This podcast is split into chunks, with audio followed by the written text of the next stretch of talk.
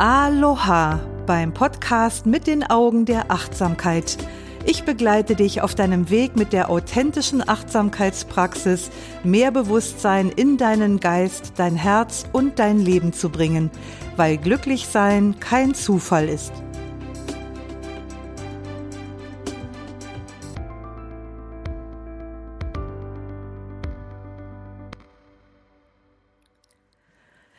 Hier ist wieder Doris Kirch und ich freue mich, dass du dabei bist und dass wir in dieser Folge unser Thema Liebe fortsetzen. Eigentlich könnte man einen ganzen Podcast nur zu diesem Thema machen, wenn da nicht noch so viele andere interessante Themen rund um Achtsamkeit wären. Wir haben die letzten Male ganz verschiedene Aspekte von Liebe beleuchtet. Und mir war das total wichtig, denn wie sollten wir etwas kultivieren oder fördern, von dem wir nicht einmal genau wissen, was das eigentlich ist?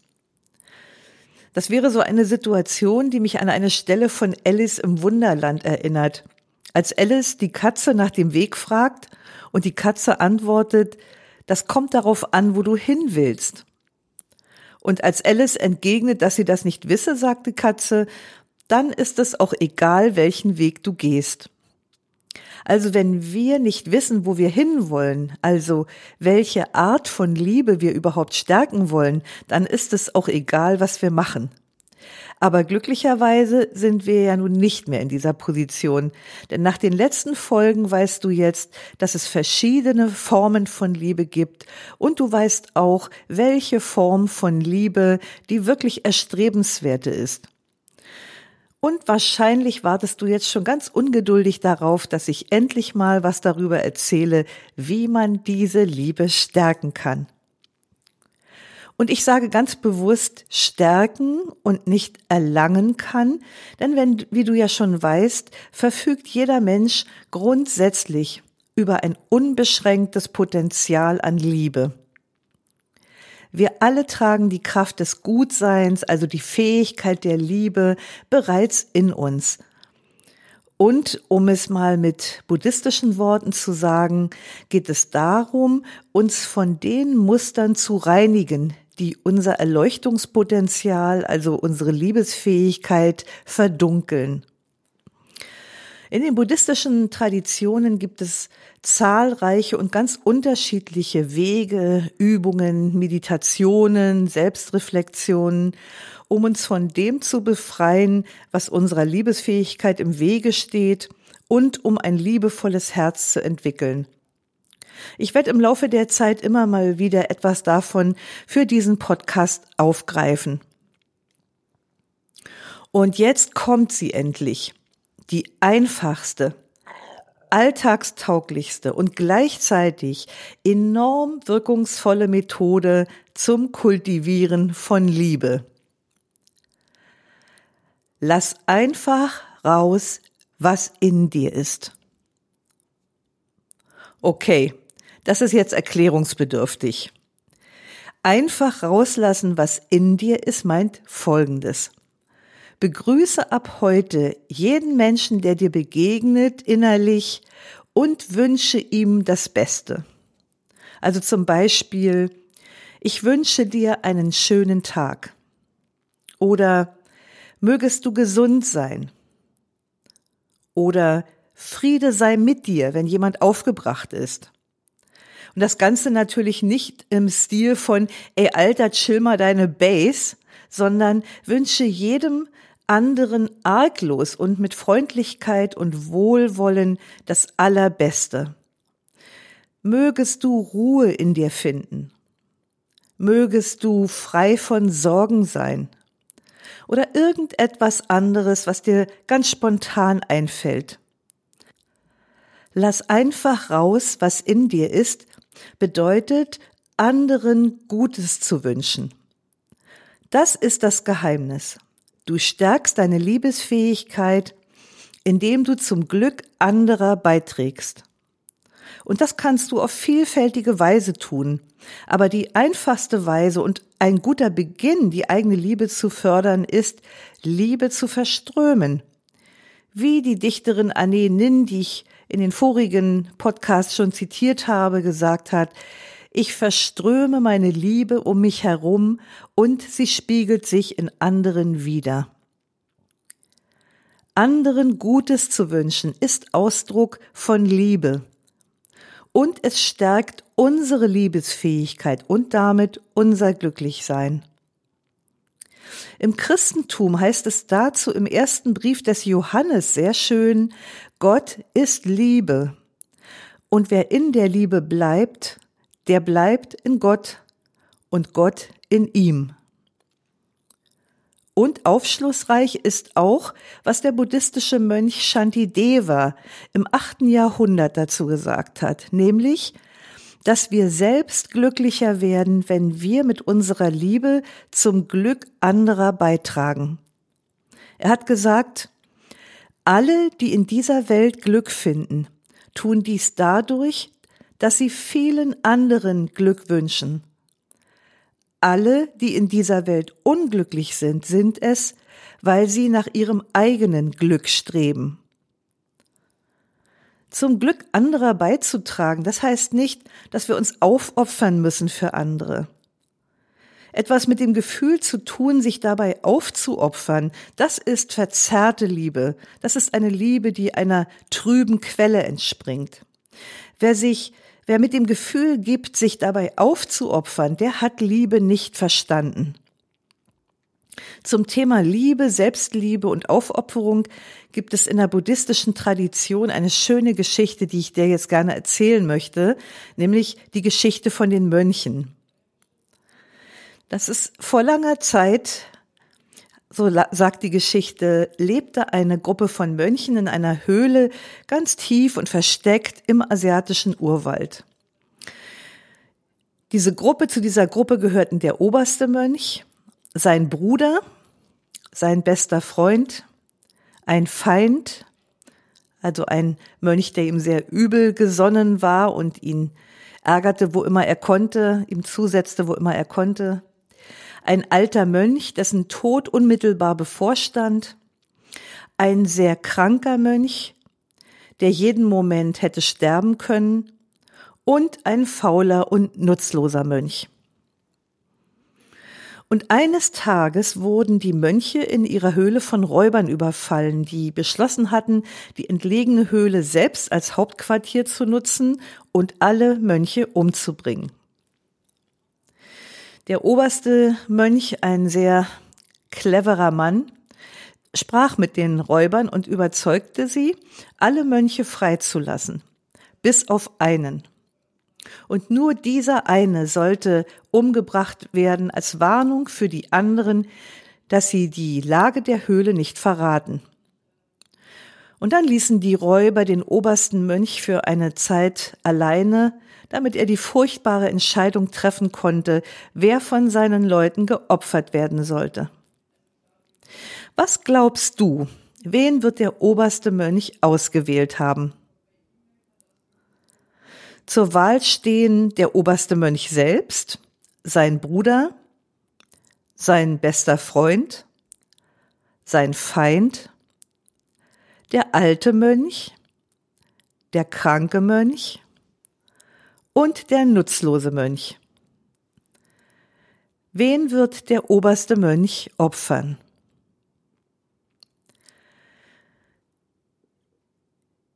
Die Antwort lautet der oberste Mönch konnte sich nicht entscheiden.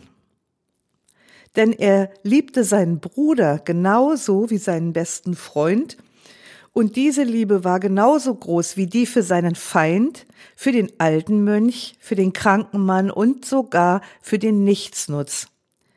Der oberste Mönch hatte die Bedeutung von bedingungsloser Liebe vollkommen verinnerlicht, und diese Liebe durchdrang sein ganzes Sein. Und was dabei besonders bemerkenswert ist, er liebte die anderen genauso wie sich selbst. Und deshalb konnte er auch sich selbst nicht opfern. Du kennst das wahrscheinlich aus dem Christentum, wir haben das alle im Religionsunterricht gelernt. Da heißt es, liebe den Nächsten wie dich selbst. Ja, liebe den Nächsten wie dich selbst. Und das heißt nicht mehr und nicht weniger als sich selbst, sondern Ganz genau so. Das bedeutet also, dass man den anderen die gleiche Achtung entgegenbringt wie sich selbst. Und es bedeutet auch, dass man sich selbst genauso liebt wie den anderen. Es ist schon erstaunlich, warum den meisten Zuhörern dieser Geschichte es als selbstverständlich erscheint, dass der oberste Mönch sich selbst zu opfern habe. Es ist schon interessant, dass es in unserer Gesellschaft als edel gilt, sich für andere zu opfern. Warum ist das so? Weil wir noch nicht gelernt haben, uns selbst zu lieben. Und wir können einen anderen nur dann wirklich lieben, wenn wir in der Lage sind, uns selbst genau so zu lieben. Nicht weniger und nicht mehr. Das Entwickeln von Selbstliebe ist nochmal ein ganz anderes Kapitel und ich werde mich diesem Thema in meinen Podcast-Folgen noch öfter widmen. Wer also ein tiefsitzendes Gefühl hat, nicht liebenswert zu sein, der wird dazu neigen, dieses defizitäre Gefühl mit Engagement für andere überzukompensieren. Ich beobachte solche Verhaltensweisen manchmal bei Menschen, die in der Hospizarbeit tätig sind oder sich in der Betreuung schutzbedürftiger Menschen oder Tiere engagieren, wobei ich das hier keinesfalls werten möchte. Mir geht es vielmehr um die Frage, welcher Quelle die Liebe entspringt. Einer klaren Quelle oder einer trüben Quelle. Denn Liebe, die einer trüben Quelle entspringt, ist verzerrt, sie ist pervertiert. Jetzt könnte man sagen, na und, ist doch egal, Hauptsache, die machen was Gutes. Aber der Haken dabei ist, andere Menschen spüren unbewusst ganz genau, wo ein Engagement im Grunde Eigennutz ist und einer Bedürftigkeit des Gebenden entspringt. Hast du das schon mal erlebt, dass eine Wohltat ein seltsames, diffuses Unbehagen in dir erzeugt hat? Also ich jedenfalls kann mich noch gut an solche Situationen in meinem Leben erinnern und ich weiß heute noch, dass mich zusätzlich zu diesem Unbehagen auch noch ein schlechtes Gewissen geplagt hat, weil ich mich, weil ich gegen meinen weil ich meinem vermeintlichen Wohltäter gegenüber solche unheiligen Gefühle hatte. Ich habe mich irgendwie undankbar gefühlt und habe mich gefragt, was mit mir nicht stimmt. Und heute weiß ich, dass mit mir schon alles in Ordnung war. Entspringt eine liebevolle Tat, wie zum Beispiel ein guter Wunsch für jemanden, einer klaren, aus Weisheit und Mitgefühl gespeisten Quelle, dann hinterlässt sie Gefühle von purem Glück und ungetrübter Freude beim Gebenden genauso wie beim Beschenken. Und du solltest dich auch nicht mit der moralisch urteilenden Frage aufhalten, ob derjenige, dem du Gutes wünschen möchtest, das verdient hat oder nicht. Es ist viel unkomplizierter, wenn du dir vorstellst, wie die Sonne zu sein, die ihre Wärme und ihr Licht allen Menschen gleichermaßen schenkt. Folgendes ist hilfreich zu wissen. Selbstliebe lässt sich durch das Praktizieren von Freundlichkeit und Wohlwollen vertiefen. In den vorherigen Folgen habe ich über unsere menschlichen Potenziale gesprochen, die sozusagen als Samen in uns angelegt sind. Und wir nähren die Samen unserer Selbstliebe mit der Achtsamkeitsübung allen Menschen, die uns begegnen, Gutes zu wünschen. Und mit dieser Achtsamkeitspraxis kannst du gleich beginnen. Und du kannst sie jederzeit und überall anwenden. Das heißt, du kannst jederzeit und überall an deiner Liebesfähigkeit arbeiten. An der eigenen Liebesfähigkeit zu arbeiten ist eine never ending story, denn ich glaube nicht, dass man damit jemals fertig ist. Wir fördern also unsere Liebesfähigkeit und unser Glück dadurch, dass wir das Glück anderer fördern. Erscheint dir das Konzept fragwürdig? Würde mich nicht wundern, denn im Grunde ist es ja genau das Gegenteil von dem, was unsere Gesellschaft uns beigebracht hat. Eine Gesellschaft, in der der Glaube verbreitet ist, dass es den Preis unseres Glücks kostet, wenn wir zum Glück anderer beitragen. Gewöhnlich verstehen wir den Zusammenhang zwischen unserem Glück und dem der anderen nicht oder wir verstehen ihn einfach falsch. Dabei heißt es sogar in einem unserer abendländischen Sprichwörter, dass Glück das einzige ist, was sich verdoppelt, wenn man es teilt. Aber da beim Teilen für viele der Spaß bekanntlich aufhört, wird diese tiefe Weisheit zwar gerne gelesen, aber dann auch gleich wieder vergessen. Schade eigentlich. Wie geht es dir damit, wenn ich sage, dass du das Potenzial deiner Liebesfähigkeit stärken kannst, indem du anderen Menschen Gutes wünschst? Spürst du Zweifel aufkommen bei meinen Worten? Glaubst du nicht, dass es so einfach ist, sich das Potenzial seiner, seiner Liebesfähigkeit zu erschließen und ein wahrhaft liebender Mensch zu werden? Also wenn das so ist, kann ich das verstehen. Und deshalb möchte ich jetzt ein Geheimnis mit dir teilen. Es ist ein universelles Geheimnis. Alles Gute, Wahre und Schöne ist einfach. Es ist so einfach, dass wir es gar nicht glauben können. Wir meinen, die Geheimnisse des Lebens sind mystisch, kompliziert, schwer zu durchdringen und noch schwerer zu erlangen. Aber während ich das sage, höre ich mein Herz lachen. Und mir wird plötzlich klar, warum manche Mönche und Nonnen in dem Moment laut loslachen, indem sie die Erleuchtung erlangen, oder warum ein Mönch eines Nachts hinausgeht und all seine Bücher verbrennt. Weil alles schon da ist. Und es ist in uns. Und somit auch in dir. Hat ja der Buddha schon gesagt. Wir sind bereits erleuchtet. Von Hause aus. Schon wieder Zweifel? Dann finde es heraus. Der Buddha hat nämlich nicht gesagt, glaube mir, er hat gesagt, komm und sieh selbst. Auf unser bezogen, wie ich ein wahrhaft liebender Mensch werden kann, bedeutet das, beginne, wo du bist und wünsche jedem Menschen, der dir ab jetzt begegnet, im stillen das Beste. Und wenn du am Ende jedes Tages deine Erfahrungen, Gedanken und Gefühle reflektierst, wirst du von Tag zu Tag die Veränderung sehen. Am besten ist, wenn du das schriftlich machst. Wenn du dann deine Aufzeichnungen später anschaust, wirst du sehen, wie sehr du dich verändert hast, weil du das im Prozess selber wahrscheinlich gar nicht wirklich mitkriegst.